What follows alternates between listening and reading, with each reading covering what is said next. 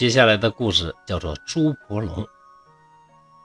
朱婆龙产于江西，它的形状啊就像龙一样，所以呢有朱婆龙这种名字。朱婆龙的身子比龙短的很多，而且呢横着飞，经常从水面里边飞出来，沿着这样江岸呢去捕捉什么鸡呀、鸭子吃。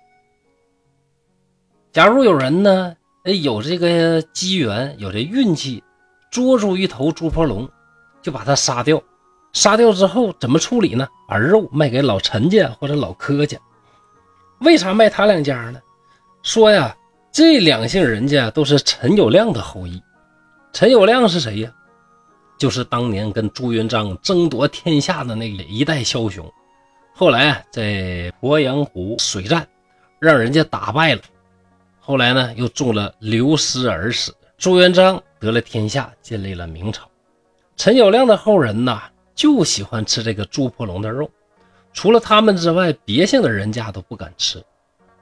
有一天，一个客人从江西面过来，就捉到了一头猪婆龙，把它绑在船上。这意思啊，也是要卖给老柯家或者老陈家呀。这船停在钱塘江边因为绑的时候。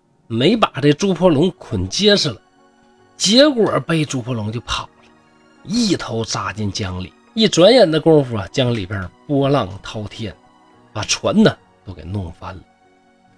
朱婆龙是什么呢？用今天的话来讲啊，它的学名就叫扬子鳄，就是鳄鱼。您看鳄鱼的那个样子啊，从恐龙那个时代就过来的，是恐龙的近亲。当然。它非常像龙，所以当时的人就管这个扬子鳄呀叫做朱婆龙。而朱婆龙这种动物啊，传说它可以轻易的把舟船呢倾覆。其实用今天的这个眼光来看，你说它横着跳跃是有可能的，像蒲松龄说的能横着飞起来是吧？还能跃出这个江来扑食这个鸭呀或者鹅呀。那这个就有点过于夸张了，特别是说朱婆龙能够翻江倒海、倾覆舟船，那有点太过分了啊！当然了，夸张啊是小说表现的一种经典艺术形式，无可厚非。对于《聊斋志异》这样一本专门去记述一些稀奇古怪事情的小说来讲，那就更加恰如其分了。您说对不对呢？